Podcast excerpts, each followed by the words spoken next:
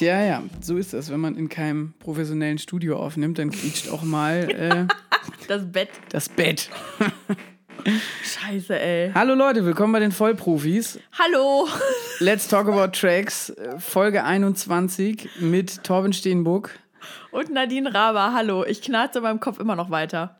Genau, ich habe hier zum Glück den schallgedämpften äh, Bürostuhl gekriegt. Dafür ist meine Stimme leider ein wenig äh, reibeisenmäßig, wobei vielleicht hört man das auf der Aufnahme gar nicht so doll. Na.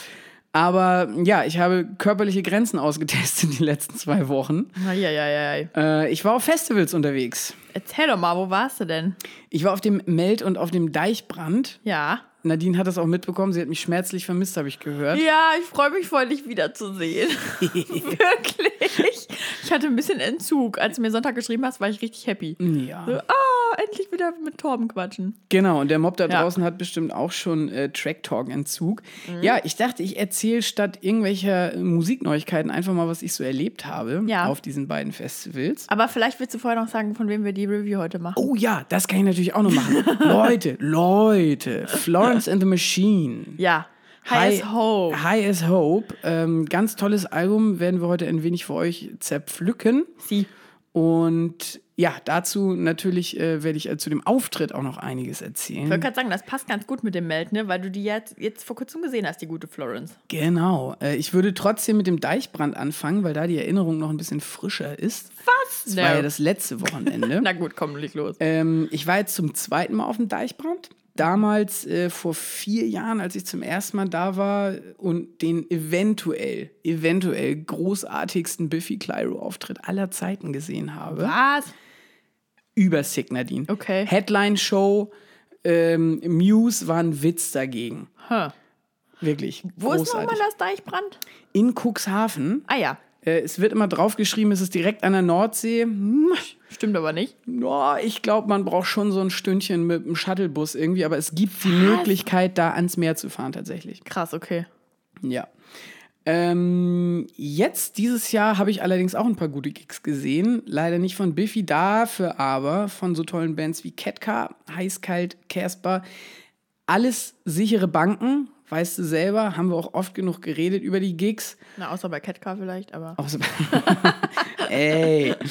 ähm, Alligator war auch da. Super stranger Auftritt. Morgens, Sonntag um 12 Uhr bestuhlt. Was? Auf der Mainstage, ja. Bestuhlt? Bestuhlt, ein Akustikkonzert bestuhlt. Wie haben die das denn gemacht? Naja, die haben wirklich den kompletten vorderen ersten Bereich mit Stühlen äh, ausgestellt. Alles dahinter, also quasi hinterm ersten Wellenbrecher, konnte dann wieder stehen, aber da vorne standen Stühle. Es sah super obskur aus und ja. Okay. Der Auftritt selber war dann okay, sag ich mal, Alligator halt, ne? Aber ähm, ja, Bin ich ja kein großer Fan von. bist du kein großer Fan Nee. von? Oh, doch, ein, zwei Hits hat er schon. Weil, naja, der hat ein paar Hits, aber das heißt ja nicht, dass ich den gut finde. Deshalb. Ja. Also, keine Ahnung, irgendwie, ich will so, ach, nee, mm, das ist nicht meins. Ich weiß auch nicht. Also ich sag mal so, in, in diesem ganzen Trailerpark-Verbund finde ich den auch nicht so gut, aber solo finde ich, hat der schon durchaus ein, zwei durch, also wortgewandte Texte auf jeden Fall. Und ähm, ich würde fast sagen, dass der ja auch mit in das Genre des Chanson mit reingeht, des deutschen Chanson. Das ja, gibt ja. es ja faktisch nicht mehr. Ja, ja. Deswegen, ich finde finde den schon ganz interessant, aber der Auftritt, wie gesagt, war so, Okay. ähm, ja, Casper natürlich wieder großartig. War Martin dabei? Nein. Nein? Nein, und er ist diesmal auch nicht äh, hinten hochgefahren worden und so. Das war Schade. schon. Abgespeckt. Nee, nicht abgespeckt, konzentrierter würde ich es eher nennen. Okay. Also immer noch super, aber ja. Bei den Drunken Masters haben wir wieder richtig abgefeiert. Aber jedes Mal, ne? Jedes Mal. Diesmal allerdings auf den Donnerstag. Ordentlich ein paar Biers geschmirgelt vorher. Ja. Das war richtig gut. Ja. Okay Kid waren auch wieder super. Äh, dieses Mal konnte ich mich auch mit dem Heulen ein bisschen zusammenreißen bei denen. Sonst ist das ja auch gut. eher so eine, so wenn Kaffee warm läuft, ist es ja auch wieder so ein Garant dafür, dass ich äh, kurz die Beherrschung verliere. ich glaube allerdings, dass ich äh, dieses Jahr auch alles rausgeweint habe bei einem anderen Konzert, auf das ich noch zu sprechen komme. Okay.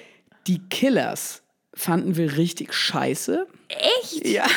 Aber weil die neuen Alben auch nicht so super gut sind, ne? Ich glaube, wir wollten die irgendwie auch ein bisschen blöd finden. Oh an dem nein. Tag. Ja, das war irgendwie so. Hm. Und dann haben sie halt Mr. Brightside ganz zum Schluss Ja. gespielt. Das Ding ist, ich glaube, also hätten sie es nicht gemacht, ich glaube, es wäre sehr leer gewesen. Weil alle nur drauf gewartet haben.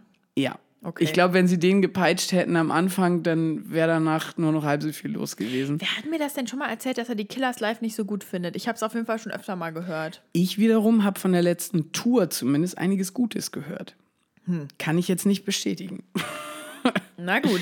Ähm, nein, ich glaube, wir tun denen Unrecht, weil ähm, die, die Show, also zumindest was so die Lichteffekte und so weiter anging, das war schon echt fett.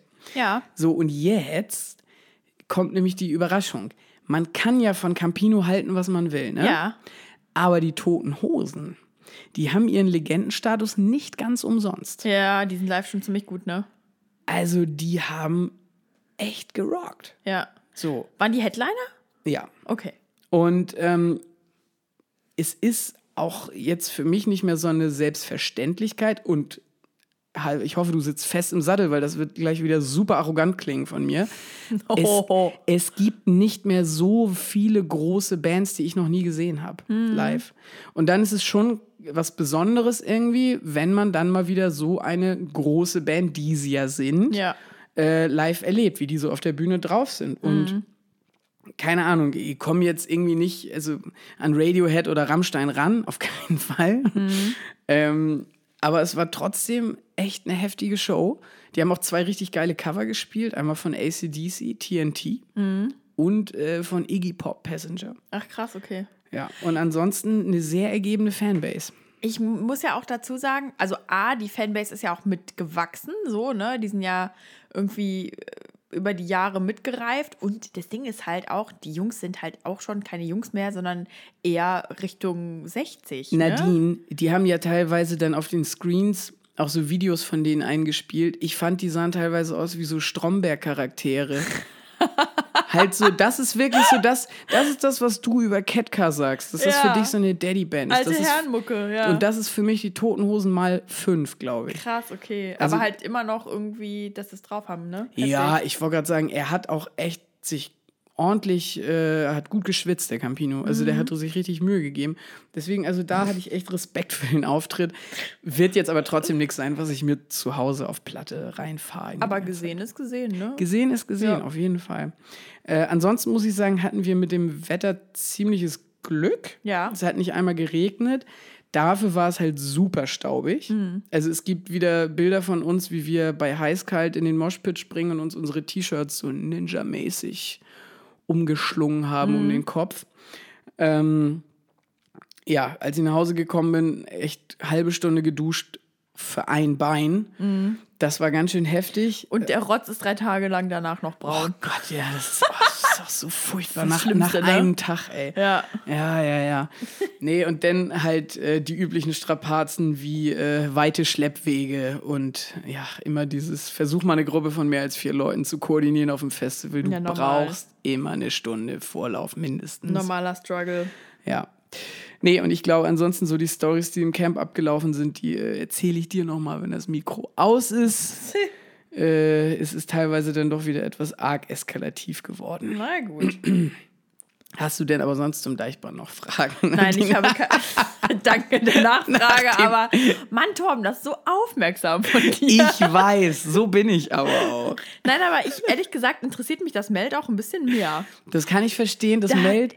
Ich wollte nämlich da auch ein Ticket für kaufen, Ja. aber dann war ich auf eine Hochzeit eingeladen und habe gemerkt, okay, das haut alles irgendwie nicht hin Mhm. und ja, aber ne, allein DXX und Florence and the Machine hätten mich sehr, sehr, sehr gezogen. Das Meld, muss ich auch sagen, ähm, war auch das interessantere Festival von den beiden. Ja. Ähm, erstmal Kontrastprogramm, nicht nur was das Booking anging, Mhm. sondern auch tatsächlich was insgesamt das Alles. ganze Interieur anging. Das Deichbrand war mir auch gar nicht so bewusst, ist ja mega huge geworden über die Jahre. Ja. Das, die haben ja mittlerweile Verkaufszahlen, die größer als das, also dieses Jahr größer als Hurricane. Ach Quatsch, echt? 65.000 haben die gezogen. Okay, Richtig heftig. Hat man auch gemerkt. Green Camp war brechend voll. krass. Ähm, und dagegen das Meld mit 25.000. Das ist halt so wenig, ne? Oh, aber Ja. das war so geil. Ja. Also das war, das habe ich richtig genossen, dass es da, äh, dass da nicht so viele Leute unterwegs waren. Dann dieses unglaublich magische Gelände.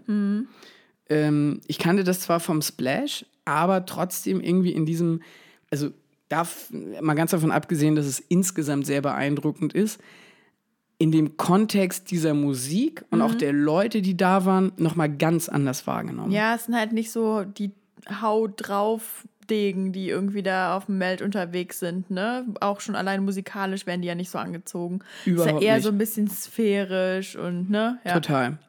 Dann für mich auch äh, derbe das Kontrastprogramm zum ersten Mal auf dem Womo-Parkplatz gewohnt. Uh, Jo, das war toll. ja. Ähm, wir waren da mit Freunden von mir, die sich einen, oh Gott, korrigiere mich, VW LT geholt haben. Kann ich nicht korrigieren, ich weiß nicht, was das für ein Auto ist. Okay, das ist quasi ein T3 ein bisschen größer. Okay.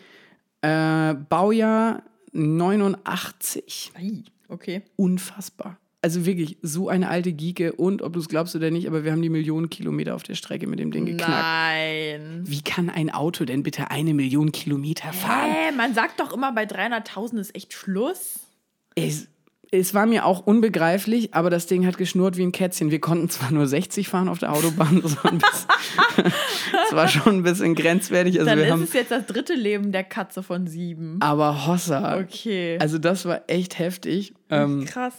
trotzdem, das hat mir auf dem Womo-Parkplatz, hat mir das, oder auf dem Womo-Campinggelände, hat mir das richtig gut gefallen. Es ist da auf dem Meld auch so gewesen, dass das quasi nicht durch Zäune oder so zum normalen Camping abgetrennt war. Okay. Also du konntest einfach hingehen, wo du willst, aber es, man wurde klar dahin eingewiesen, wenn man mit so einem äh, Gelöt da angekommen Ja. ist.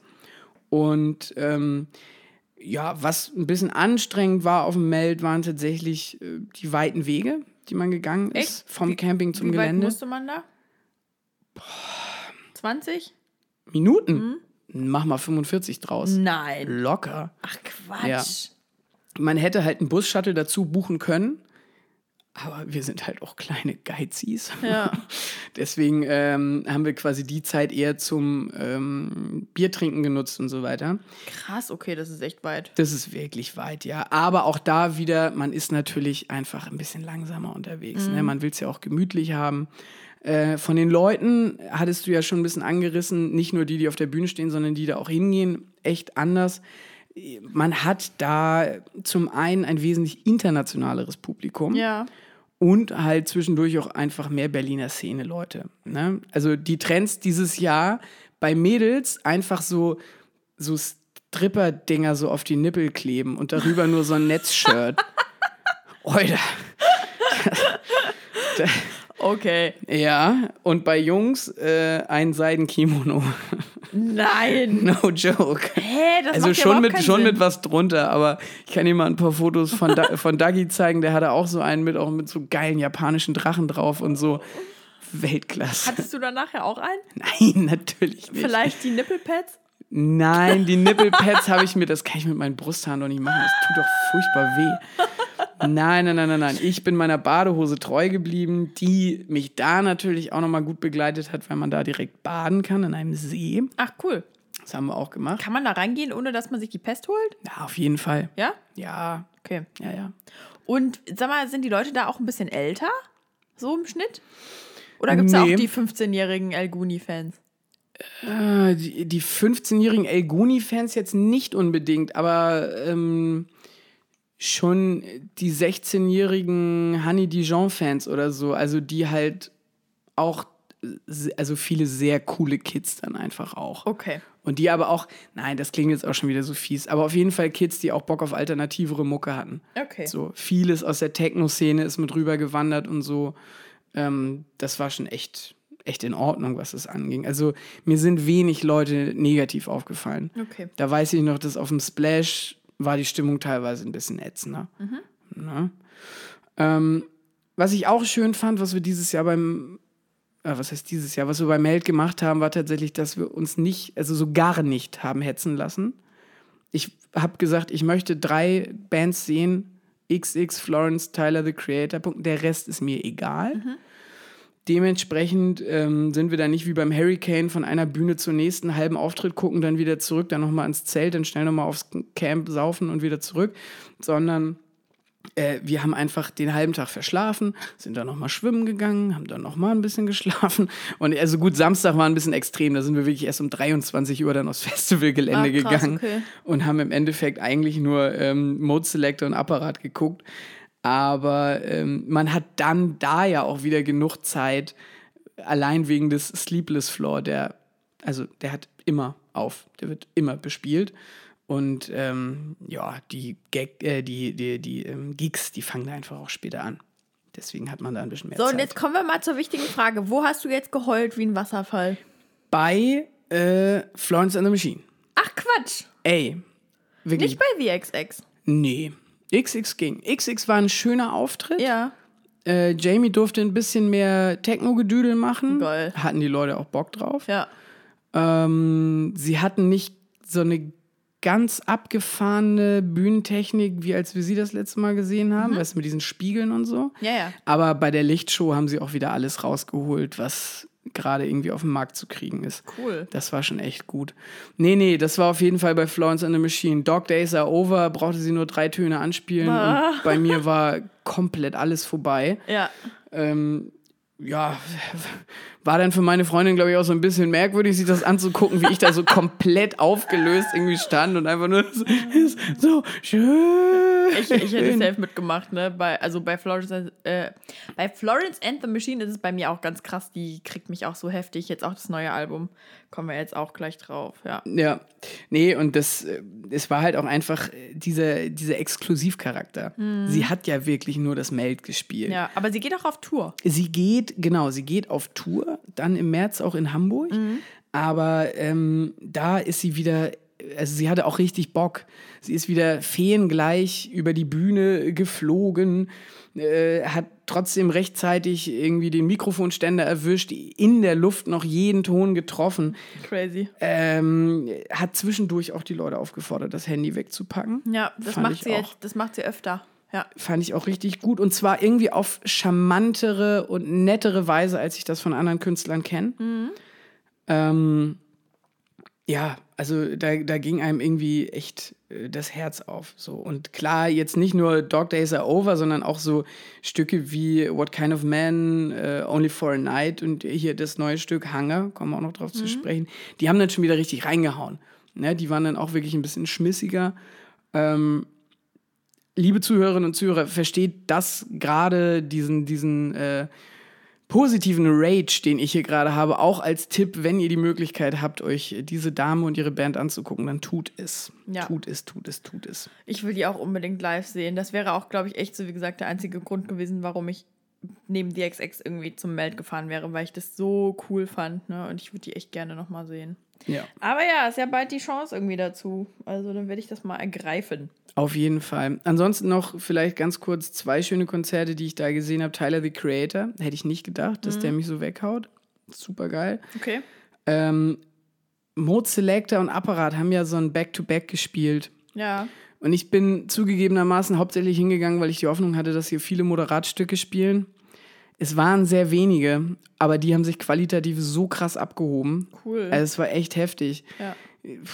Ja, mich hat es eigentlich eher ein bisschen äh, nostalgisch gemacht, beziehungsweise einfach gierig darauf, dass die irgendwie nochmal auf Tour gehen. Aber ich fürchte, das wird nicht innerhalb der nächsten drei Jahre oder so passieren. Aber ja, und ansonsten äh, zu, zu einem anderen Gig äh, komme ich bei meinem Song der Woche nochmal. Das, das habe ich einen kleinen Geheimtipp für euch mitgebracht. Sehr gut.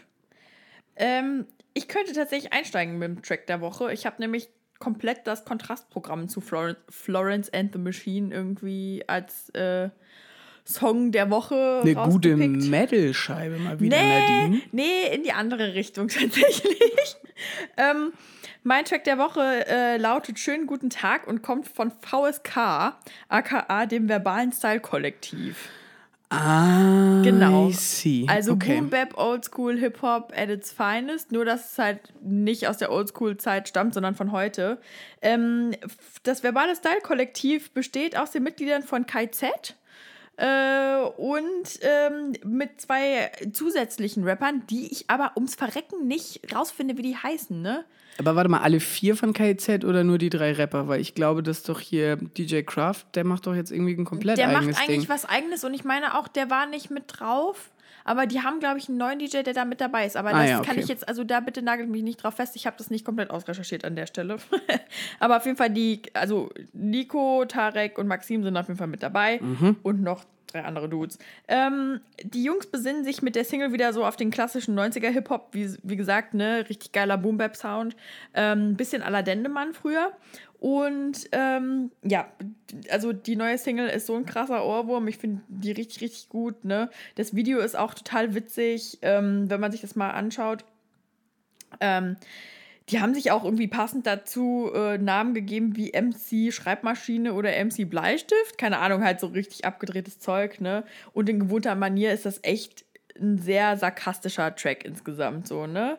Ähm, das Video, wie gesagt, schaut es euch an. Tarek ist da in der Nike Ballonjacke zu sehen und äh, vieler Pullover sind da auch dazwischen. Also es ist wirklich so, dass die Jungs irgendwie die 90er wieder in unser Jahrzehnt irgendwie geholt haben, was ich natürlich super gut finde, weil ich bin ja ein altes 90er-Kind. Ähm, und ja, also auf jeden Fall ein guter Track. Ich habe gelesen, dass Nico anfangs gar nicht da mitmachen wollte, weil er den Sound gar nicht so gefeiert hat, ne? Aber mittlerweile ist er halt mit dabei, ne? Die Jungs haben irgendwie 2013, also äh, Tarek und Maxim, haben 2013 schon äh, Herbstzeitblätter ja in diesem Style rausgehauen. Und ähm, ja, daraufhin irgendwie hat scheinbar Nico sich doch dazu entschlossen mitzumachen. Die machen jetzt auch ein Album, weil es kommt jetzt demnächst raus. Krass. Ja. Aber ironisch KIZ-Level oder geht noch? Weil wir haben auf dem Mail zwischendurch mal wieder ein, zwei KIZ-Songs Ja. uns angehört.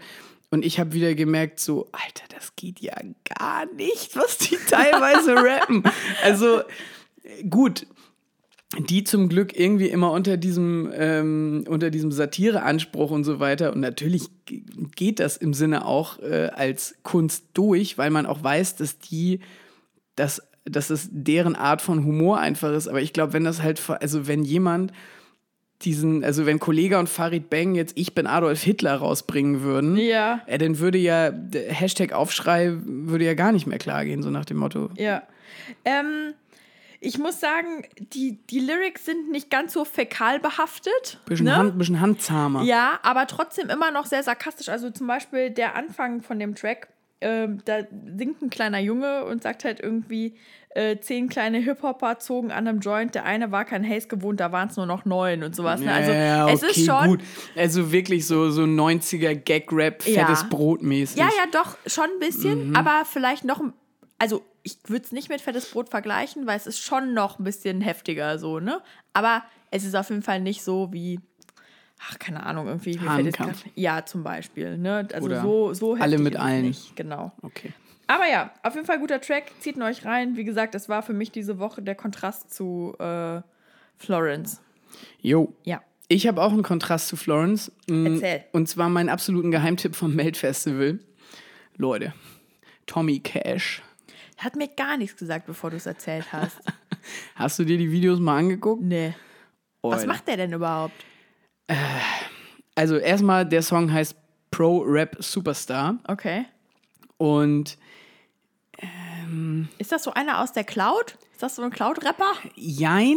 Okay. Also in erster Linie ist es einfach mal ein komplett durchgeknallter Typ.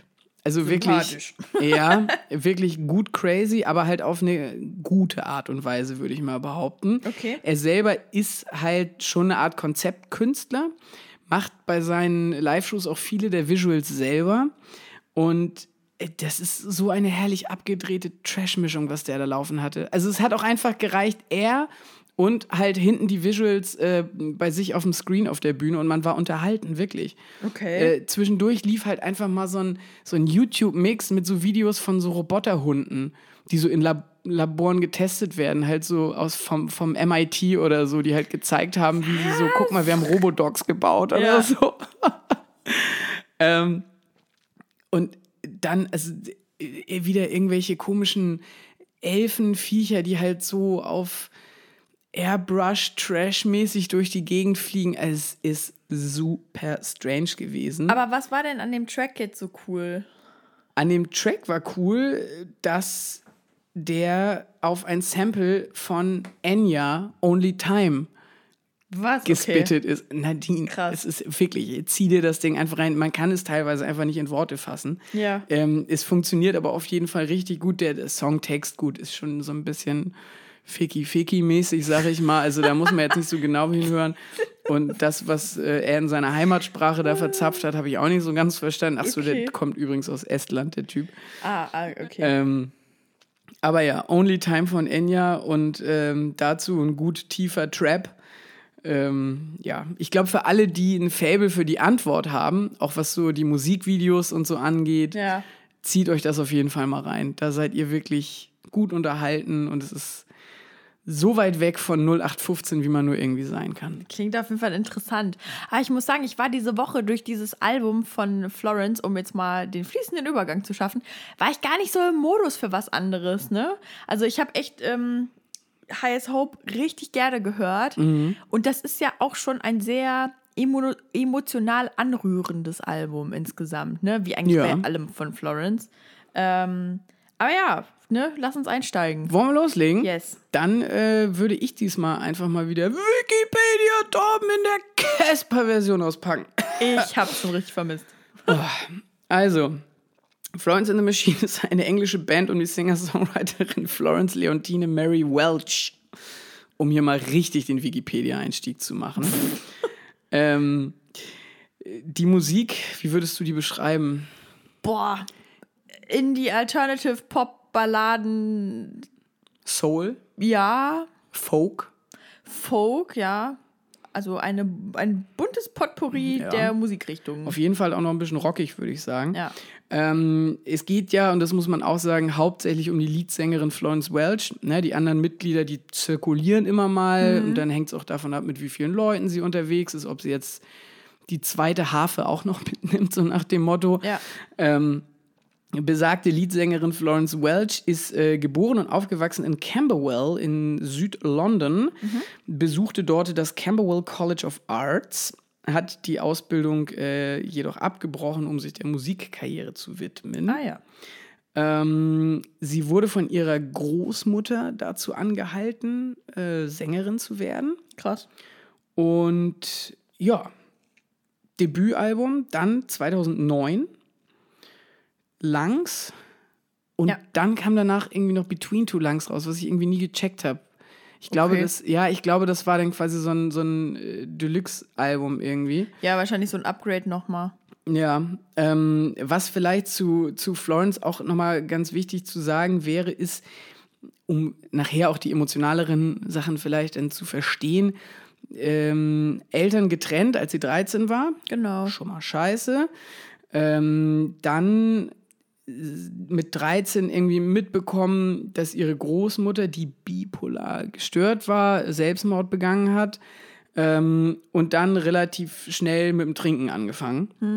Ähm, wo sie im Nachhinein noch sagt, dass sie sehr froh ist, dass sie eigentlich nur beim Trinken geblieben ist und nicht auf härteres Zeug dann noch umgestiegen ist. Naja, sie hat ja auch Drogen genommen, aber halt nicht, sie war halt nicht abhängig so, ne? Genau. Und dazu irgendwie noch Dyskalkulie, also sie konnte halt irgendwie keine Zahlen erkennen und äh, auch nicht gut lesen und so.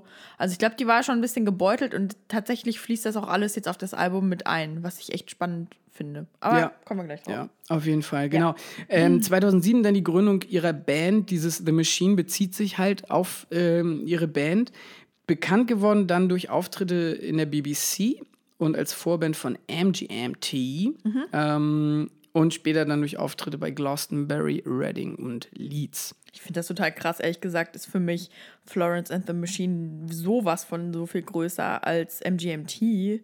Also, das finde ich irgendwie krass. Ja, aber da fand ich zum Beispiel heftig die Story, die ähm, der gute Kollege Jan Wehn in deren Podcast neulich erzählt hat, wie er auf dem Konzert von MGMT war und die da als Vorband gesehen hat. Ja. Und klar, jeder fängt mal klein an. Aber du hast recht, natürlich. Also wenn man jetzt über diese Band nachdenkt, dieses Opus an einer Gruppe, Ja. kann man sich das nur sehr schwer vorstellen. Ja, für mich nimmt sie halt auch einfach einen wesentlich größeren Platz ein, deswegen ist sie, glaube ich, auch viel präsenter.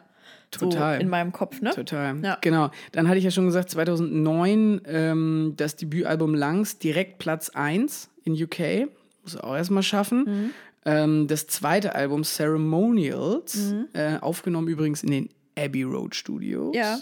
Auch direkt Platz 1. Ähm, jem, jem, jem, jem. Was fehlt denn noch? Äh, 2015 Ja, How Big, How Blue, How Beautiful. genau. Natürlich auch wieder auf die 1. Und jetzt 2018 also High as Hope mit einem wunderschönen äh, exklusiven Festivalauftritt auf dem Melt Festival. ja, genau. So viel vielleicht erstmal zu Florence and the Machine. Ja, jetzt das neue Album, ne? Zehn Tracks, also insgesamt recht kurz, 40 Mhm. Minuten. Könnte aber auch einfach zum, also daran liegen, dass ich das jetzt gerade mit Drake vergleiche mit 25 Tracks. Boah. Das ist halt echt krass. Ja, das ist aber heftig. ich fand es sehr angenehm, also äh, mochte ich echt total gerne. Ich- würde, wenn das okay ist, erstmal mit dem Cover tatsächlich anfangen. Erzähl, mach mal. Weil ich nämlich finde, dass dieses Cover eigentlich ziemlich perfekt den Sound und auch den Inhalt dieses Albums für mich in dem Bild einfängt. Ja. Weißt du, sie steht da ja so mit verschränkten Armen, Schultern ein bisschen angezogen und man merkt irgendwie an dieser Körperhaltung auch so ein bisschen die Themen dieses Albums. Also es geht um Herzschmerz, es geht um Einsamkeit, um Liebe und einfach Dinge, mit denen diese Florence zu kämpfen hatte und die sie vielleicht auch verunsichert haben. Aber dann hat sie ja diese Blume in der Hand, die irgendwie wieder schön repräsentativ ist für äh, Hoffnung, wo sie ja sagt, dass Hoffnung eigentlich das große Überthema dieses Albums sein soll. Und ähm, ja, das Ganze dann irgendwie noch verpackt in diese zart-rosa Töne, beige, was sich teilweise im Sound dann, finde ich, oftmals wiederfindet, was nicht heißen soll, dass der Sound langweilig ist, Ja. aber äh, ein wenig mehr mellow. Es ist ja auch tatsächlich so bei äh, Florence Welch, die ist ja eine unfassbar gute Schreiberin. Ne? Also die Songtexte von der, die sind so super gut. Und ich habe gelesen, dass sie ähm, jetzt mit dem neuen Album einfach eine positivere Message rausbringen wollte als bei How Big, How Blue, How Beautiful. Ne? Weil da war alles schon sehr dystopisch, Liebeskummer, dunkel, dunkel, so, ne? Und ähm, das war ja auch bei ihren vorherigen Platten so, ne? Also, wenn man sich irgendwie Songtexte anguckt, wie von Raise It Up, wo sie halt sowas sagt wie I must become the lion-hearted girl, das ist halt ein stetiger Fight einfach mit sich selber. Und sie hat irgendwie erzählt in einem Interview, dass sie eigentlich geplant hatte, äh, das aktuelle Album The End of Love zu nennen, ne? Äh, hat sich dann aber doch irgendwie dagegen entschieden, weil ihr das zu negativ war, weil sie halt sagt, bei all den Gefühlen, die auch negativ konnotiert sein können, äh, ich habe immer noch Hoffnung, ne? I still have hope. Und Ja. das ist so eine schöne Message, ne? Das fand ich total toll, ne? Und das stimmt natürlich. Irgendwie in dem Albumcover spiegelt sich das so ein bisschen wieder, ne? In diesen pudrigen Tönen und keine Ahnung. Aber ich finde auch viel mehr in den Songs. Total. Ähm, dann hat sie auch selbst gesagt, das Aufnehmen der neuen Platte war wie damals bei Langs vor zehn Jahren. Ähm, aber dass man, dass sie einfach wesentlich mehr Erfahrung mit einstreuen konnte. Und äh, sie hatte einfach auch super Freude beim Aufnehmen. Und ich finde, das merkt man ihr krass an. So. Was man dazu vielleicht noch sagen sollte, ist, dass ähm, besagte Florence jetzt ja auch als Hauptproduzentin oder als ausführende Produzentin Ja. äh, zum ersten Mal wirklich mitgewirkt hat, zusammen mit Emily Haney, äh, mit der sie ja schon How Big, How Be äh, Blue, How Beautiful aufgenommen hat. Und auch das kann man jetzt schon mal vorwegnehmen. Die Produktion ist wesentlich ähm, minimalistischer, ein wenig, äh, wie sagt man, stripped down. Ja. Ähm, und ja, das sagen alle. Und ich sage es jetzt trotzdem nochmal. Es ist schon sehr gut oder besser portioniert auf jeden Fall. ja. Dieser äh, Einsatz von Bombast teilweise auch. Und was mir gerade noch dazu eingefallen ist, als du meintest, ähm, dass sie eine unfassbar gute Texterin ist, die ist so eine Poetin, Ja. die es irgendwie schafft, die, den Herzschmerz von Frauen nicht kitschig darzustellen. Ne? Das finde ich irgendwie so Das beeindruckend. ist ja auch krass bei ihr. Sie schreibt ja viele Gedichte. Entschuldigung, Gedichte und entscheidet sich dann daraus einen Song zu machen. Das Ja. ist bei mehreren Stücken irgendwie bisher der Fall gewesen. Und also ich muss sagen, dass generell die Mucke von ihr geht mir so krass unter die Haut, ne? Das ist wirklich, das ist unfassbar. Das ist wie so eine Injektion in die dritte Hautschicht, ne? Also es rüttelt mich echt total durch. Aber grundsätzlich hat dieses, also bei diesem Album geht es mir eher so, dass sich das anfühlt wie so eine warme Kuscheldecke. Ja. Also nicht, nicht irgendwie bei, bei Langs, das rüttelt mich manchmal total durch, ne? Das ist so kraftvoll irgendwie teilweise, dass ich äh, durchgeschüttelt bin und bei äh, Highest Hope ist es eher ein netteres Gefühl.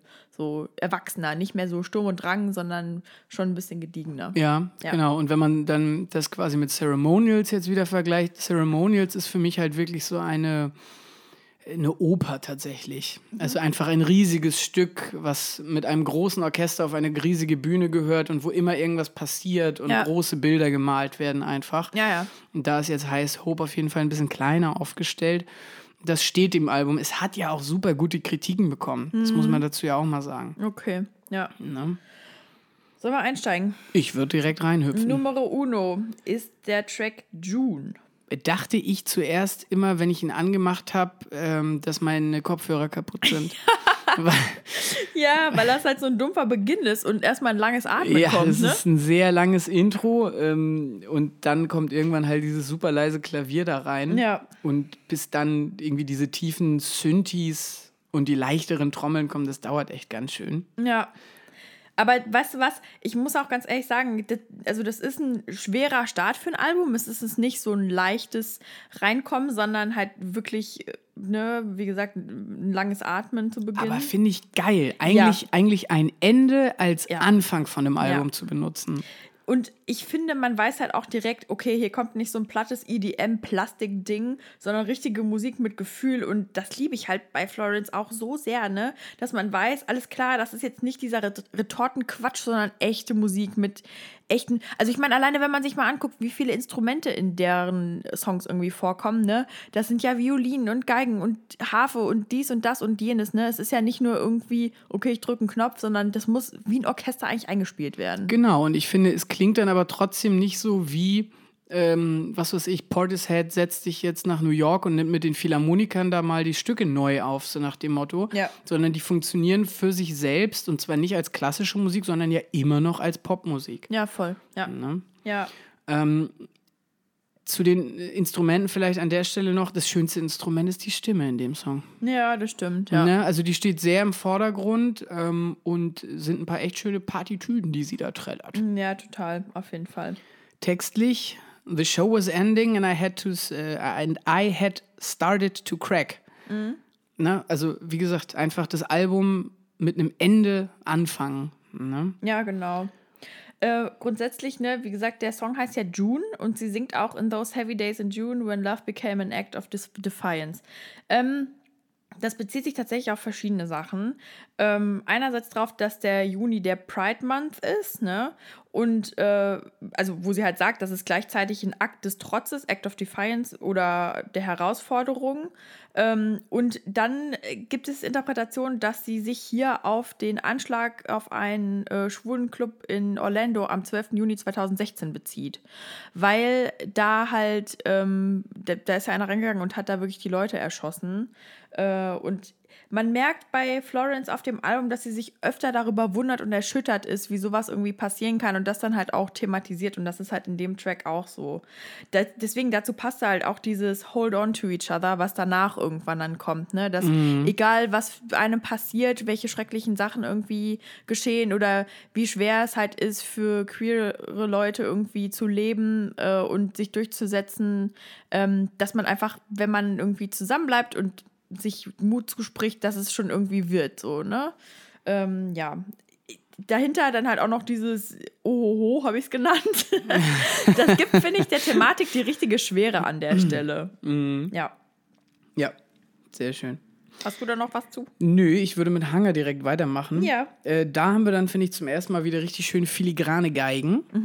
Mm, da ist dann auch die ganze Band im Einsatz. Ja. Und wenn dann tatsächlich neben diesen filigranen Geigen auch wieder die ganze Band spielt, finde ich, hat das Ganze wieder was rockig-souliges tatsächlich. Ja. Ne? Also ein bisschen weg von der. Gospel. Ja, Ich muss manchmal an Gospel denken. Gospel weiß ich jetzt nicht, aber ja, nee, schon eher was, wie gesagt, was, was Rockiges, ein bisschen mehr. Ähm, ach, wie beschreibt man denn das am besten? Ja, es ist nicht klassisch Kirchengospel, Nee. aber ich finde, Nee, der ist nix- Refrain hat irgendwie so. Das hat was Gospelartiges, wenn man mitklatschen kann und so. Ach so, das ne? meinst du, ja, okay, Ja. gut. Es ist auf jeden Fall nichts glatt gebügeltes, sagen Nee. wir mal so. Ähm, was haben wir textlich hier drin? At 17, I started to starve myself. I thought that love was a kind of emptiness, and at least I understood uh, then the hunger I felt, and I didn't have to call it loneliness. Mhm. Boah, Heftig, ne? richtig heftig. Ja. Ja, sie spielt da auf eine Essstörung an, die sie mal hatte früher. Und also eigentlich, ich finde noch nicht mal, dass sie da verrät, dass sie eine Essstörung hatte, so krass, sondern einfach, dass sie es schafft zu beschreiben, diese, wie man diese emotionale Leere spüren und füllen kann und wie Menschen irgendwie versuchen, das dann, oder wie sie versucht hat, das dann einfach äh, zu füllen, ne, was da halt war. Und ich finde es halt unfassbar schön, wie gut sie das in Worte fassen kann, weil ich das leider, ich kann das leider nachvollziehen. Ne? Ich hatte keine Essstörung, aber ich kann schon verstehen, was sie meint mit dieser Leere, die man irgendwie mit was befüllen will und es irgendwie nicht so richtig schafft. Ähm, man muss bei dem Track auch sagen, eigentlich sollte, das war einer von der Songs, der gar kein Song werden sollte, sondern vorher ein Gedicht war, Ah ja. den sie dann halt umge, äh, umgemuddelt hat quasi. Ähm, das ist halt echt krass. Sie, sie hat halt irgendwie so ein hartes Thema, aber schafft es trotzdem in dem Track noch relativ leicht zu bleiben. Ja, das Also stimmt. es ist nicht, es ist nicht tragisch tragisch, so, ne, aber textlich ist es schon viel, was sie drin transportiert, ne? Ja, ich glaube aber, das transportiert sie, also die Leichtigkeit trägt sie auch über ihre Stimme halt nach außen. Ne, Mhm. Ja. Sie hat nun mal keine, ähm, ja, keine sehr düstere, dumpfe, ähm, traurige Stimme, sondern halt auch kann eine unfassbar hohe, schöne Kopfstimme singen. Ja. Und hat ein eher hohes Timbre. Ähm, was mir noch zum Chorus eingefallen ist, der ja dieses We all have a hunger. Mhm. Ich finde, darin verpackt sie halt auch nochmal sehr, sehr gut, dass eben jeder von uns diese Verletzlichkeit in sich hat. Ja. Also nicht nur Leute, die mit Essstörungen zu kämpfen haben, Mhm. was einer der größten Abfacke aller Zeiten ist, ja. ähm, und die da durch müssen irgendwie, sondern auch äh, Leute, die, was weiß ich, die andere krasse Ziele haben oder so oder äh, und die dann nicht erreichen Ja. oder sonst irgendwelche Probleme haben Ja, und ähm, da einfach diesen Hunger dann verspüren und den irgendwie füllen müssen. Was ich irgendwie auch ganz cool finde in dem Track ist, dass sie halt dann in Part 2 das auch noch ein bisschen ausfüllt, ne? wie sie damit umgegangen ist, weil sie dann halt sagt, ähm, I thought that love was in the drugs, but the more I took, the more it took away. Und dann sagt sie halt auch, I thought that love was on the stage, give yourself to strangers, you don't have to be afraid. Ähm, das heißt, sie hat ihre Erfüllung dann gesucht ähm, auf der Bühne und tatsächlich später spricht sie auch davon, dass sie ähm, über nur auf ihr Smartphone geguckt hat, ne? dass sie halt einfach versucht hat, sich die, die Leere zu füllen mit irgendwelchen externen Inhalten. Und das war auch das Leben auf der Bühne und das war auch irgendwie Drogen zu nehmen und sich abzulenken, aber dass es halt ihr nie irgendwie die Zufriedenheit gebracht hat, die sie gerne haben wollte. Genau, aber das ist ja, also tatsächlich dieser, dieser Ablenkungsfaktor ist ja ein ganz großer. Ja. Also gerade auch bei Drogen ist es ja so, dass viele Substanzen einen da äh, einfach abstumpfen tatsächlich. Ja, ja, Ne? total. Also alles in allem, ich mag den Track total gerne. Ich kann es sehr nachvollziehen. Ich liebe die Streicher in diesem Song. Ne? Ich weiß gar nicht, ob das irgendwie Cello oder Bass ist oder keine Ahnung, aber man hat hinten dran immer so eine, so eine Schwere irgendwie, die durch so ein Streichinstrument kommt. So ein tiefes Brummen das mag ich total gerne. Also Ja. ja, ist auf jeden Fall einer meiner Favorites von dem Album. Und das war ja auch einer der ersten Releases. Ähm, hat mich direkt irgendwie bekommen. Also ich war direkt drin wieder. Also ich würde tatsächlich so weit gehen, dass ich sage, dass das mein Favorite auf dem Album ist. Echt? Okay. Allein für den Chorus, der auch so schön gesungen ist. Na gut. Ähm, aber gucken wir mal, vielleicht haben wir ja noch ein, zwei äh, Perlen, die mich noch mehr überzeugen können. Ich habe einen anderen Favorite. Okay. ist es vielleicht South London Forever, Nadine? Nein, ist es nicht. Schade. Aber es ging schon gut los, weil der Anfang erinnerte mich ein bisschen an The Dog Days Are Over. Mhm. Weil da halt irgendwie so, so was Gezupftes irgendwie mit Mhm. drin vorkommt, musikalisch.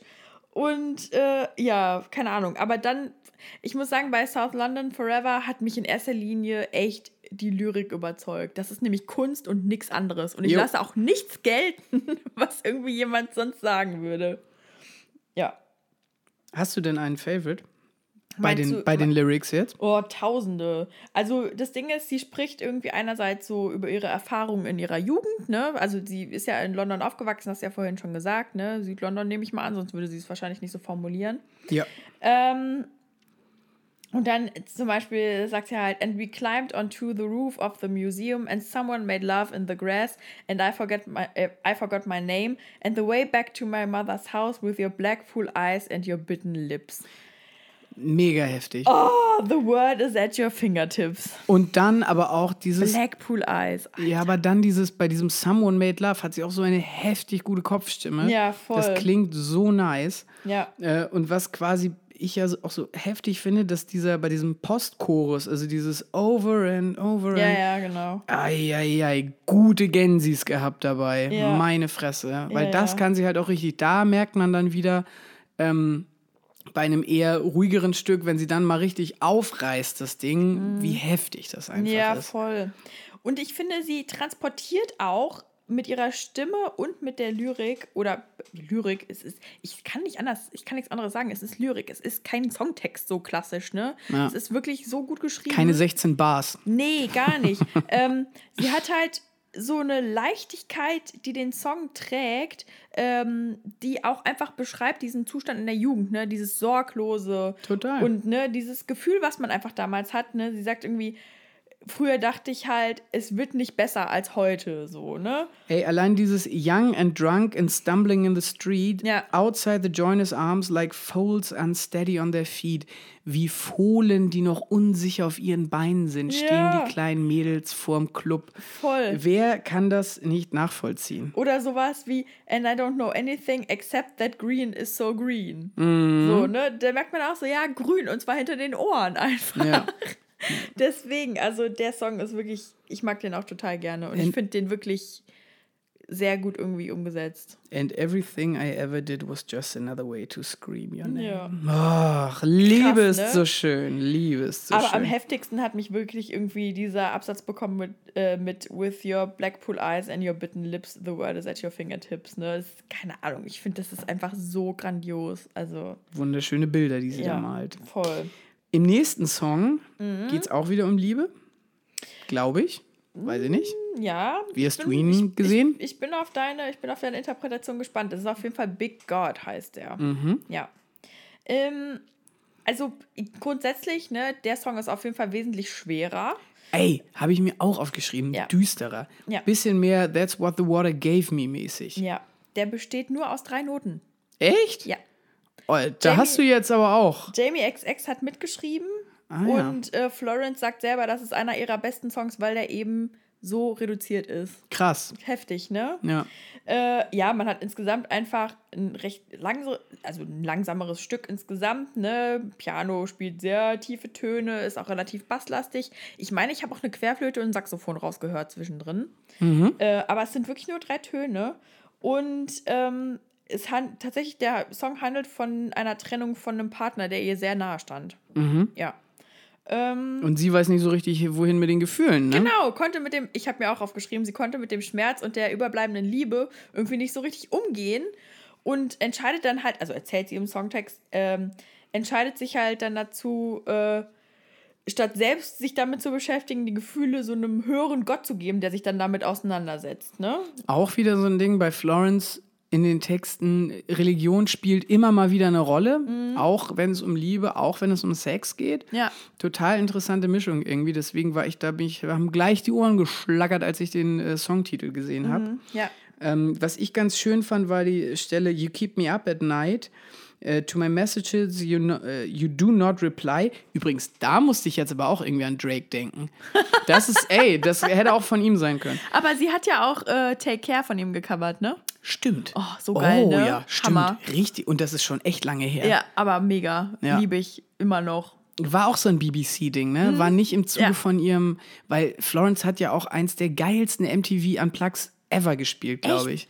Da hat sie mit Josh Om von den Queens of the Stone Age, ähm, oh Gott, wie heißt er? Fever heißt er, glaube ich. Ja. Von äh, Johnny Cash und seiner Mausi, wie heißt sie denn?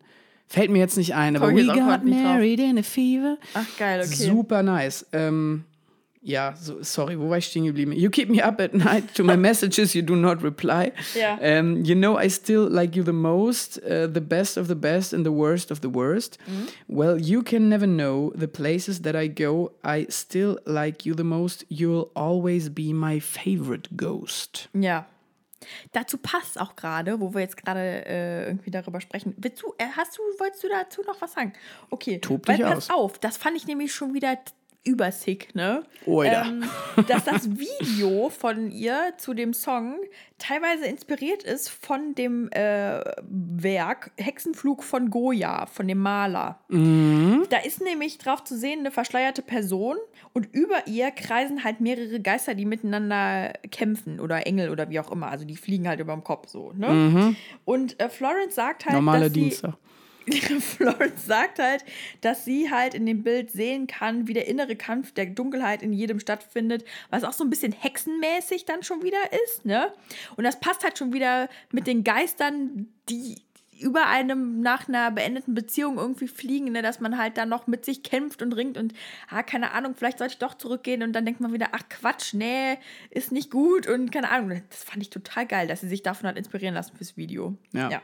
Alternativinterpretation vom Text. Äh, es geht um Ghosting. Oh, ja. Jo. Ein, Okay. ein Phänomen, von dem ich auch eher nur am Rande mitbekommen habe. Hast du davon schon mal gehört? Nur gehört. Okay. Ja, gut, erfahren habe ich das auch nicht am eigenen Leib, glaube ich.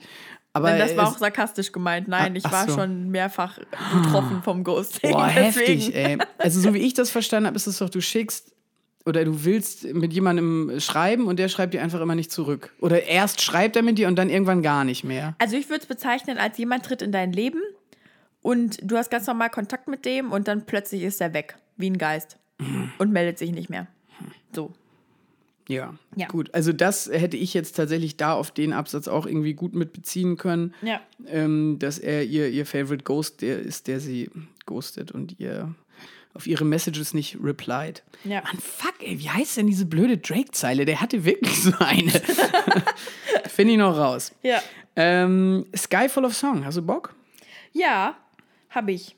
Äh, das war ja schon mal dein Track der Woche, ne? Jo. Ich finde den, also ich mag den, aber ich liebe den nicht. Du, jetzt im Nachhinein, wo das ganze Album raus ist, würde ich den auch nicht nochmal zu meinem Track äh, der Woche machen. Aber Ja. damals war das einfach so, oh mein Gott, die erste Single. Ja, ja, voll. Und deswegen ähm, musste der auf jeden Fall sein. Und ich finde immer noch, also die Vortragsweise ist super, ziemlich folkig, Ja. zugegeben. Keine riesigen musikalischen Überraschungen und Besonderheiten, aber zum Beispiel ist die Bassgitarre, finde ich, sehr toll gespielt. Ja, das stimmt, ja. Ist halt eher ruhig insgesamt, ne? Aber ähm, halt ein ganz guter Kontrast nach Big God, ne? Weil das ja recht schwer ist. Ja. Und ähm, ja, Florence beschreibt eigentlich in dem Track das Gefühl, wenn sie auf der Bühne war. Sie fühlt sich dann halt ganz schön wie, wie high, also halt oben, und wünscht sich halt jemanden, der sie da wieder runterholt von diesem krassen, übermäßigen Gefühl. Metaphorisch gesehen ist sie ja sowas wie ein Vogel, der mit einem Pfeil abgeschossen werden muss. Ne? Ja, so Also- fliegt sie ja auch Ja. über die Bühne, wenn man sich das anguckt, in diesen krassen Kleidern. Hat die nicht auch mal für Gucci mit entworfen? Also ich weiß, dass die modemäßig auf jeden Fall auch äh, im Game ist. Die hat auf jeden Fall ihren eigenen Kleidungsstil. Also ich würde es ihr zutrauen, aber ich bin da jetzt nicht Fachexpertin für. Sie sagt auf jeden Fall in dem äh, Song I thought I was flying, but maybe I am dying tonight. Weil dann der Arrow kommt und sie runterholt. Ja. Ja. Naja, gut, und dann geht es aber auch wieder so ein bisschen, glaube ich, um dieses ähm, Fernbeziehungs-, ich bin auf Tour-Ding. Dieses How deeply are you sleeping or are you still awake? A good friend told me you've been staying out so late. Also da könnte man jetzt auch wieder interpretieren, dass irgendwie ihr Macker zu Hause äh, ihr zwar sagt, dass er pennen geht, aber eigentlich ständig unterwegs ist. Und ihr das eine gute Freundin steckt, die den sieht. Das kann natürlich auch sein, ja. Ja, auf jeden Fall ein wieder sehr liebesbetonter Track Ja. insgesamt. Auf jeden Fall. Ja. Und dann hier auch nochmal so ein bisschen, ach so, auch kleiner Fun-Fact, sie hat eine doppelte Staatsbürgerschaft. Ja? Ja, britisch und, äh, also äh, englisch und ähm, amerikanisch. Wie Kommt, kommt durch ihre Eltern.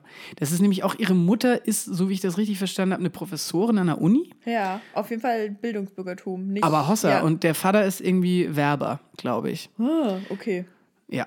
Und ähm, deswegen hier ist ja auch die Zeile mit drin. And I can tell that I'm in trouble when that music starts to play. In a city without season, it keeps raining in LA. Ah, okay, okay. Ne? Also ich glaube auch, dass sie viel Zeit, äh, was heißt ich glaube, ich weiß, dass sie auch viel Zeit in Amerika verbracht hat. Und ist ja schon so ein bisschen spannend, so dieses It keeps raining in LA. Oder andersrum, nein, in einer City without seasons. Wird ja immer gesagt, in LA scheint eigentlich nur die Sonne, ne? Ja. Kalifornien und so weiter. Und dass es da aber anfängt zu regnen, lässt vielleicht auch wieder so ein bisschen auf das Innenleben blicken. Ja, das hatte ich nämlich auch eher auf den aktuellen Status quo bezogen, so, ne? Ich dachte halt so, keine Ahnung, dass, obwohl die Sonne in LA immer scheint, dass wenn sie halt in so einer schweren Zeit irgendwie drin steckt und nicht auf der Bühne ist, dass sie halt einfach dann ein Low hat, ne? Und dass es dann ihr regnerisch erscheint, obwohl die Sonne scheint. So, Ja. ne? Ja. Gut. Okay. Grace. Full of Song. Ja, jetzt kommt Grace. Oh Gott, das ist mein Favorite Track. Oha. Mit Abstand. Ähm, den habe ich gehört das erste Mal und musste direkt heulen. Instant. Ugly Wegen, Cry. wegen, wegen des Orchesters? Weil da ist jetzt wieder ziemlich opulent aufgefahren, finde ich. Ja und nein. Also es ist auch die musikalische Zusammensetzung des Tracks. Äh, ich glaube, es ist aber eher der, der Songtext, der mich so getriggert hat. Okay. Es geht nämlich um Florence Schwester Grace, ähm, die den Track anfangs gar nicht so toll fand, ne, hat Florence erzählt. Es geht im Grunde darum, dass, also das ist ihre jüngere Schwester, und Florence besch äh, beschreibt halt, dass äh, Grace sie immer beschützt hat, obwohl Florence sogar die ältere war, so, ne? Aber die war halt immer, immer ein bisschen kopfloser und keine Ahnung. Und Grace war immer diejenige, die alles zusammengehalten hat. Und ähm, ich finde, dieser Refrain ist so berührend. Ich habe halt auch eine kleine Schwester, die nicht wie Grace alles zusammengehalten hat, aber keine Ahnung, irgendwie, da hat es einfach gereicht, dass ich eine Schwester habe, die ich sehr liebe. dass ich einfach diese, also dieser Songtext, ne, hat mich irgendwie so bekommen. Und jedes Mal, wenn ich den auch höre, schießt es mir wirklich wieder in die Augen. Ähm, sie singt halt irgendwie Grace, I know you carry us. Grace, and it was such a mess. Grace, I don't say it enough. Grace, you are so loved. Und dann denke ich mir immer so, ja, ich liebe meine Schwester auch sehr. Und deswegen, ich weiß nicht, irgendwie diese ganze Komposition geht mir total nah. Äh, auch wenn ich jetzt nicht unbedingt mich mit Florence vergleichen würde. Ne? Also ähm, zum Beispiel sagt sie halt in, äh, in den, in den äh, Strophen, I'm sorry I ruined your birthday, you had turned 18, um, and the sunshine hit me and I was behaving strangely. All the walls were melting and uh, there were mermaids everywhere. Und äh, das, sie erzählt hat einfach, dass sie äh, am 18. Geburtstag von Grace, dass sie den halt total versaut hat, weil sie high auf Acid war. Und deswegen hatte sie auch das Gefühl, dass die Wände wegschmelzen und so weiter. Also scheinbar hat sie sich immer voll daneben benommen und ihre kleine Schwester hat es immer abbekommen und das tut ihr halt mega leid. Deswegen hat sie das halt jetzt in diesem äh, Song irgendwie ähm, verarbeitet und entschuldigt sich halt auch und sagt halt irgendwie, tell me what I can do, I will make it up to you. Richtig schön. Ich finde aber gerade diese Stelle mit I'm sorry I ruined your birthday, Ja. finde ich so, das, ah, da steckt auch so viel drin irgendwie. Hm, Inwiefern? Naja, in, die, in diesem krass negativen Bild. Also Hm. diese, dieser Birthday, der ja eigentlich als eine Feier und etwas Positives und so weiter, aber jeder kennt das. Hm. Man feiert das und dann geht irgendwas krass schief und dann ist der Tag einfach ruiniert. Ja. Und sie scheint es ja durchaus öfter ruiniert zu haben irgendwie. Deswegen, also da sieht man schon, wie, wie arg schlimm das gewesen sein muss. Ja, ja. Und die beiden sind auch, stehen auch nicht so super eng sich so, ne? Ähm, auf jeden Fall, wie gesagt, ich habe gelesen, dass Grace halt gesagt hat, äh, also die hat sich halt richtig beschwert bei Florence und meinte so, ganz ehrlich, musst du das jetzt auch noch in einen Popsong verpacken? so, dass du meinen 18. Ja. Geburtstag versaut hast und so. Aber eigentlich glaube ich, der Kern kommt halt rüber, dass es eigentlich ein krasses Liebesgeständnis ist an die Ja. eigene Schwester. Und ja, boah, ey, hört euch diesen Track an, ne? Das Orchester, das killt And mich. you, you were the only one I treated the worst, Ja. only because you loved me the most. Genau. Wunderschön. Oh, ich mag den so gerne. Ich höre den auch richtig gerne. Aber es ist wirklich schlimm, ne? Wenn ich den höre. Ist ein Schlimmer. Jesus. Naja, machen wir mit dem nächsten Frauennamen weiter. Genau, und das ist Patricia. Ja. Viel treibender, viel lauter, Stimmt. viel größer. Angemessen einer Patti Smith, würde ich fast behaupten. Richtig, richtig. Hat so ein bisschen was von Shake It Out wieder. Stimmt, ja. Ja, nicht ganz so schmissig. Also Shake It Out ist ja schon fast disco-tauglich, aber ähm, Patricia auf jeden Fall ein äh, wesentlich flotterer Song. Mhm. Und äh, dedicated to Patti Smith. Ja. Ähm, dazu muss man sagen, äh, Florence hat halt äh, gesagt, dass sie immer Hoffnung aus Patti Smith gezogen hat. Ne? Das war so ihr Vorbild. Und nennt sie deswegen auch Northern Star oder North Star, ne? Mhm, der hellste Stern am Himmel, der die Richtung weist. Genau. Und äh, Patti Smith war für Florence immer so ein starkes matriarchales, matriarchalisches Vorbild, in deren Fußstapfen sie treten wollte. So, ne? Und ähm, das spiegelt sich dann auch im Text wieder. Sie sagt halt irgendwie, You told me all doors are open to the believer. I believe her, I believe her, I believe her. So, ne? Sagt sie halt selber auch. Ich fand sehr schön die Zeile. I drink too much coffee and I think of you often in Ja. a city where reality has long been forgotten. Ja. And are you afraid? Because I'm terrified. Mhm. But you remind me that it's such a wonderful thing to love. Ja. Mochte ich auch sehr gerne. Auch wieder super gedichtmäßig aufgebaut. Ne? Ja. Ja, voll. Man merkt halt, es ist ein bisschen düsterer so, ne? Aber man merkt irgendwie so auch durch den treibenden Charakter des Songs, dass es vorwärts geht. Also sie bleibt halt nicht stehen in der Dunkelheit, sondern sie versucht sich irgendwie rauszuwinden, was dann wieder die Hoffnungs Hoffnung einfach wieder zeigt, die ja, Ja. Highest Hope auch irgendwie darstellen soll, ne? Total. Ja, total. Also Guter Song, mag ich gerne, geht mir gut rein. ja, fand ich auch richtig cool. Ist halt auch noch mal nimmt halt noch mal Tempo auf nach Grace so, ne? Bleibt dann halt da nicht stehen. Ja, Genau. bisschen, bisschen das Tempo rausgenommen wird dann wieder bei 100 Years, finde ich. Mhm. Man merkt da zum ersten Mal so ein bisschen die Einflüsse, die Jack White auch hat auf Mhm. äh, Florence. Also den hat sie zumindest mal als einen ihrer äh, Einflüsse oder Vorbilder auch genannt. Und zwar hat man da halt einen super stampfenden Beat, finde ich. Ja. Ähm, geht mir musikalisch sehr gut rein, nimmt aber wieder ein bisschen Fahrt raus, was vielleicht ja aber auch okay ist.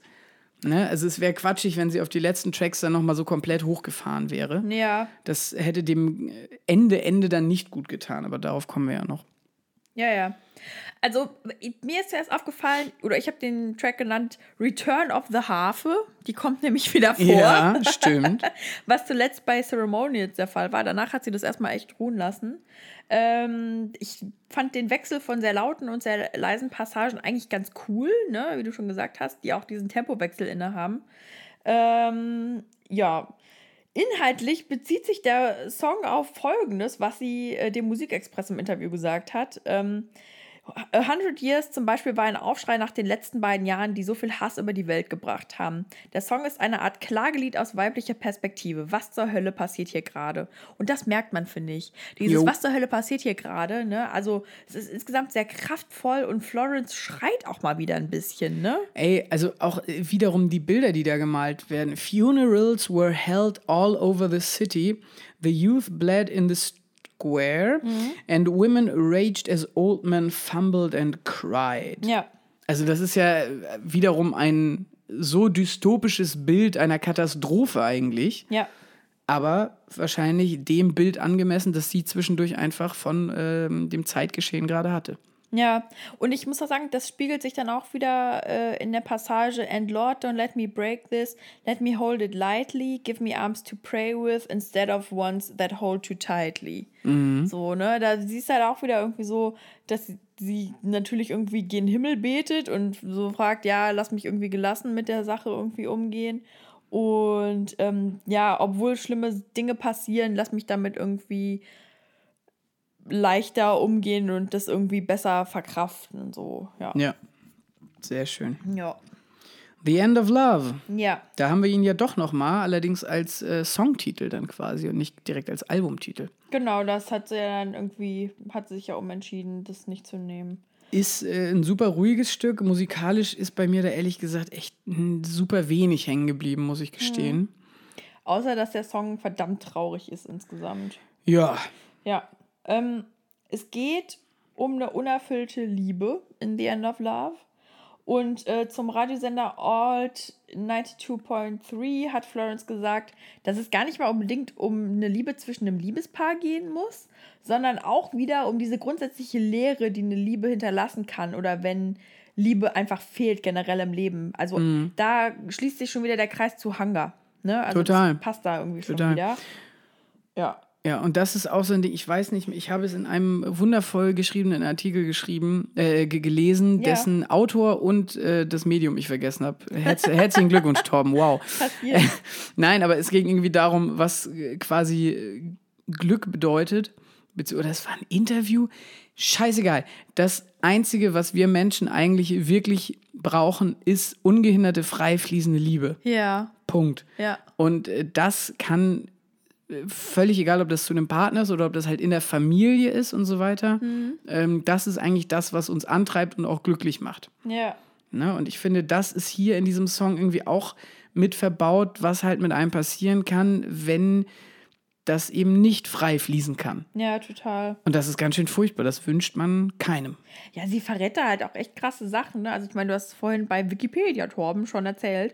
Aber ähm, sie verrät halt, dass, ihr, sie, ne, dass ihre Oma, als sie 13 war, sich umgebracht hat. Und zwar auch wie, ne? Ja, ja. Also sie sagt, ne, and in, and in a moment of joy and fury, I threw myself from the balcony like my grandmother so many years before me. Boah, Jo. hart, hart, hart, ne? Ähm, ja, also ganz schön krass. Und dann, um auf diese unerfüllte Liebe wieder zu sprechen zu kommen, da sagt sie halt, I've always been in love with you. Could you tell it from the moment that I met you? So, ne? Ob der andere das halt merkt. So, wahrscheinlich eher nicht. Nee. Aber ähm, ja, sehr traurig, sehr tragisch. Schlimm, schlimm, insgesamt. schlimm. Ach, es ist viel. Es ist viel auf diesem Album, was tragisch und schlimm ist irgendwie. Deswegen, Aber also wenn ich an die Hoffnung denke, die ja überall zu spüren sein soll, dann bei The End of Love am allerwenigsten. ja. Aber passt ja auch zum Songtext. Ja, äh, Titel schon. meine ich. Ja. ja. ja. Wie sieht's denn beim letzten aus? No Choir heißt der. Ich finde, das ist der beste Einstieg gewesen. Der beste. Ach so, in den Song. Song, in ja. den Song. Ja, Genau. äh, super ruhiges Ding wieder. Ja. Ähm, nur sie und ihr Piano. Ja. Später geht das ganze Stück dann aber auch wieder ein bisschen weiter auf. Ne? Mhm. Öffnet sich. Und äh, musikalisch, ja, finde ich auch hier eine sehr gute Repräsentation der Platte einfach insgesamt. Ja, total. Ne? Es ist sehr bedacht eingesetzt, es ist sehr gut portioniert, wie die Instrumente eingebracht werden. Es geht viel um sie, es ist sehr emotional vorgetragen. Ja, Ähm, was ich halt bei dem, bei dem Track irgendwie mag, wie gesagt, dass der halt so reduziert insgesamt ist, ne? Und wie auch schon bei äh, Big God, sie braucht halt auch einfach nicht viel, weil die Opulenz steckt in ihrer Stimme und alles, was sie braucht, hat sie eigentlich, ne? So schön das auch ist, dass sie das so fein justiert, was die ganzen Musiker betrifft. Ähm, Im Track geht es halt eigentlich darum, dass Glück oder Glücklichsein in den stillen Momenten passiert und dass es dafür eigentlich gar nicht viel braucht und vor Ja. allem keinen großen Chor. Ja, oder ja, so, genau. Ne? Oder was ähnliches. deswegen auch No Choir, ja. Genau, und die sagt halt auch, I find that happiness is an extremely uneventful subject. Und das stimmt, ne? Ja, auf das, jeden Fall. Das Glück liegt doch in den ruhigen Momenten. Das auf jeden Fall. Gar nicht dann, wenn man sucht oder sonst irgendwas, sondern auf einmal spürt man es halt. Dann ist es halt da. Irgendwas passiert und dann merkt man so, ach krass, ja. Schön mit der Mausi eine Pizza gesnackt, Netflix gucken, im Bett liegen und sich richtig verknallt in die Augen gucken. Zum Beispiel. Ist jetzt nicht sehr spektakulär, fühlt sich aber verflixt gut an, muss Ja, man es sagen. ist halt wirklich so, ne? Und sie sagt halt irgendwie, Uh, and there will be no grand choirs to sing, no chorus will come in, no ballad will be written, this will be entirely forgotten. So, ne? Also, es ist einfach nicht so, dass wie im Film auf einmal irgendwie äh, die tragische Musik einsetzt oder sonst irgendwas und dass irgendwas Heftiges passiert und dann kommt einem die Erkenntnis so, ne? Und, sondern das Glück liegt halt zwischen den Zeilen. Ja. Definitiv. Wunderbar. Wundervolle Schlussworte für die Review, beziehungsweise wollen wir noch ein Gesamtfazit ziehen? Ja. Gut. Gerne. Dann äh, möchtest du? Äh, ja, also ich fand, das war ein verdammt ergreifendes Album, äh, was man sich wirklich näher anhören muss und auch ein bisschen drauf einlassen. Das finde ich aber grundsätzlich bei Florence and the Machine so, ne? Also alle Alben, die verhackstückle ich gerne und höre sie gerne irgendwie durch, aber es fließt auch einfach gut durch, so, ne? Es ist nicht so, dass ich irgendwie super lange drüber nachdenken muss oder sonst irgendwas. Ich kann die Tracks einfach auch mal laufen lassen. Total. Und ähm, auch sehr entspannt hören. Ähm, bei weitem nicht so düster wie manch anderes Album von ihr. Und ich finde aber den Fokus auf die Hoffnung immer gut und ja, also auf jeden Fall ein gelungenes Werk von ihr, was ich definitiv weiterhören werde. Also ich merke halt auch so in den letzten Tagen, ich habe es echt öfter und gerne einfach mir reingezogen. Vor allem Grace, wie gesagt. Aber man muss auch, also wenn ich jetzt irgendwie so ein Upper brauche, dann kann ich das nicht hören. Ja, ja. Also man muss das auf jeden Fall vorsichtig portionieren. Ja, definitiv. auf jeden Fall. Ähm, ich schließe mich zum einen deinem Urteil an. Äh, finde auch, es ist ein wunderbares, ehrliches Album. Genau. Es ist besser portioniert, habe ich jetzt schon tausendmal gesagt. Äh, man hat nicht mehr den ganz großen Pomp, aber das ist auch mal ganz wichtig, man weiß ja im Hinterkopf, dass sie das kann. Ja. Also wenn sie will, dann kann sie äh, wie Hans Zimmer irgendwelche riesen Synthi-orchestralen Riesendinger bauen. Ja. Ähm, aber sie ist nochmal Florence und sie macht das auf ihre Weise. Ich finde, man findet hier eine wesentlich sympathischere und trotzdem auch teilweise brutalere Selbstreflexion mhm. als bei anderen Künstlern. Ja, auf jeden Fall. Drake. Mhm. ja. Es sind in dem Sinne keine Überhits drauf. Dafür ist es aber, finde ich, ein rundes Album. Ja, ja, ja. Aber ich meine, bei Florence hätte ich auch nie irgendwie gesagt, das ist ein Überhit. Also. Boah, Shake It Out ist schon ein Überhit, Nadine ich empfinde das immer gar nicht so, ne? Weil, weiß nicht, für mich ist ich, Florence and the Machine ist für mich eine kleine Band, die irgendwie nur für mich spielt und die nur in meinem Kosmos stattfindet. Und dann kriege ich irgendwie mit, ach Quatsch, eine Million andere Menschen hören die auch gerne so, ne? Ja, nee, für mich ist das auch so eine klassische, wir Headline Glastonbury vor 40 Millionen Menschen und haben ein übelstes Bühnenbild und ein ganzes Orchester. Ja, aber ich verbinde sie jetzt nicht mit Charts. Okay, nee, und das stimmt, das tue ich, ich auch nicht. Deswegen sage ich kein Überhit. Weißt das was tue ich, ich auch nicht, ja. Und das ist aber vielleicht auch wieder so ein bisschen die, die German-Sicht auf die ganze Sache. Ja. Ne, weil bei uns chartet die nicht auf die Eins. Aber überleg mal, in, in UK jedes Album Platz 1. Das mm, ist ja, okay. schon heftig. Ja, hast, ja du hast ja. natürlich recht mit. Aber das ist so meine kleine Band, weißt ja, du? Nee, ist ja Aber es okay. ist ja gar nicht, ist ja gar nicht der Fall. Das ist einfach eine kleine Wahrnehmungsstörung, die ich habe. Gut, pathetische, ich wollte sagen, pathetischer Schluss, äh, Schlusssatz von mir. Florence, Florence hat uns viel gegeben und von mir bekommt sie dafür nur Liebe zurück. Oh, okay. In Form von Tränen. Jawohl. Ja. Ähm, und damit die Tränen auch wieder schnell getrocknet werden, geben wir euch jetzt nochmal unsere beliebte Kategorie. Heute vor zehn Jahren. Ja, leg mal los. Ach ja, stimmt, ich muss ja. äh, ja, heute vor zehn Jahren kam Scars on Broadway raus. Ja. Von Scars on Broadway. Self-titled. Äh, Self-titled, genau. Äh, es ist eine Alternative Rock Band aus den US und A, die sich aus den beiden System of a Down Kollegen Darren Malakian und John Dolmayan zusammensetzt. Aha. Und dann noch ein paar andere Dudes, die eigentlich irgendwie keinen interessieren. ja, ist wirklich so. Die ähm, Band hat sich gegründet, nachdem bei System of a Down Pause gedrückt wurde. Okay. Und ja leider auch nie wieder Play gedrückt wurde seitdem. Ach ja. Ey, es ist wirklich frustrierend. Mein Gott, ey. Hast du schon Entzug? Ey, ganz ehrlich, selbst Tool hat wahrscheinlich schneller das Album fertig, als System of a Down sich ansatzweise mal ins Studio setzt. Ja, ist doch so. Ah, gut Ding will Weile haben, Torben. Nee, die, ich glaube, die fetzen sich die ganze Zeit nur. Ich so. glaube, Serge Tankian schließt sich ein, macht noch drei Orchesteralben irgendwie. die anderen äh, grinden mit ihren Zähnen und ah, sorry, kurz. Kurzer Kurz rausgefallen, ja. Also, heute vor zehn Jahren, also ähm, das Self-Titled-Album von Scars on Broadway. Äh, zentrale Themen des Albums: emotionale Überforderung äh, der Individuen im Zeitalter der Globalisierung, Massenmedien, also die typischen System of a Down-Themen eigentlich. Vom Sound her äh, nicht mehr ganz so fett. Weißt du? System of a Down, finde ich, hat für mich immer noch so diese, das für mich ist das so eine Marshall-Box.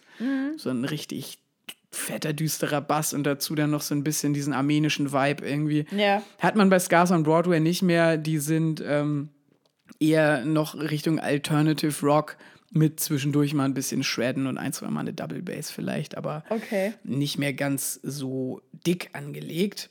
Mm, Es soll jetzt tatsächlich 2018 ein zweites Album von Scars on Broadway geben. Nein. Mittler Zehn Jahre später. ich sag es dir. Hör mir auf. Mittlerweile ist allerdings der Drummer auch schon wieder ausgestiegen. Also ich, vielleicht, ja, vielleicht ist er auch das Problem, weißt du?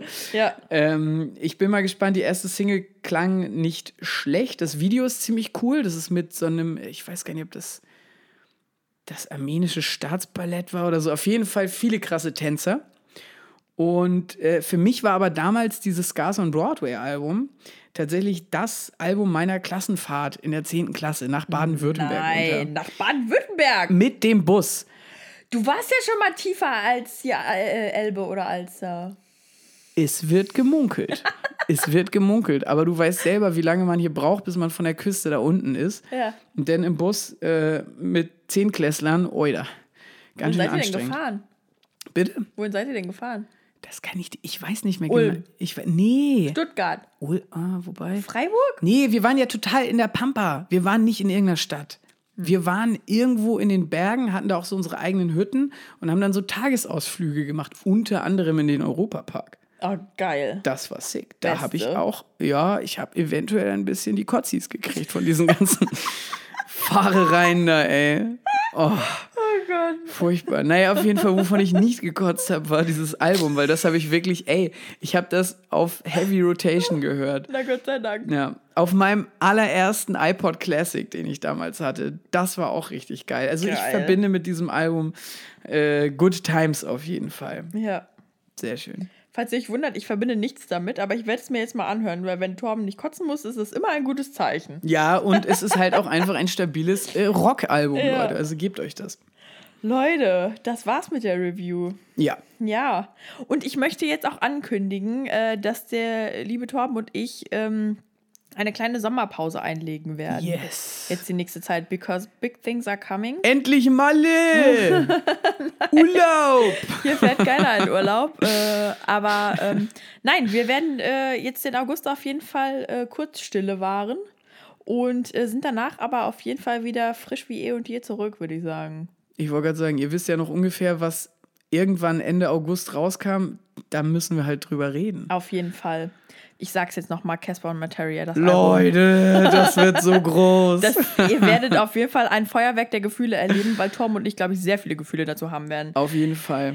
Bevor ihr jetzt aber abschaltet, nochmal kurz unser Servicehinweis. Ähm, liebe Leute, äh, gebt uns Bewertungen bei iTunes. Ne? Ich habe gesehen, es sind nochmal zwei reingekommen. Ich Wahnsinn. habe mich sehr gefreut, wie immer. Ähm, ja, bewertet uns, gebt uns Sterne, gebt uns Feedback. Das ist natürlich immer für uns äh, von Vorteil. Und ansonsten, bitte schaut doch mal bei Instagram unter Let's Talk About Tracks. Da posten wir nämlich immer fleißig. Oder folgt uns auf Twitter unter Tracks Podcast. Oder schaut mal bei Facebook, da sind wir auch vertreten. Oder einfach mal eine E-Mail schreiben. Ja, Einfach mal ein bisschen erzählen. Erzählt Auch doch auch mal gerne. was von euch. auch gerne. ja, wir, ne, wir hören gerne zu. Wir sind immer gespannt, wer uns so zuhört. Und äh, ja. Jetzt hat der Stuhl doch geknarzt bei mir. Verdammt. Na gut, vielleicht äh, müsste er einfach mal geölt werden. Das Ding ist nämlich auch schon zehn Jahre alt oder so. Wunderbar. Ich werde jetzt meine Stimme mal wieder, äh, meine geschundene Stimme wieder ein bisschen ölen mit Yes. Tee. Du hast ja jetzt einen Monat Zeit. Yes. Wunderbar. Leute, dann sag ich schon mal Tschüss. Macht's gut. Jawohl, auf Wiederhören. Äh, es war mir mal wieder ein Fest, mein Lieber. Auf jeden Fall mir auch. Äh, Ja. Knutschis gehen raus. Jawohl. Habt einen schönen Sommer. Wir Macht's hören gut. uns bald wieder. Ciao. Ciao.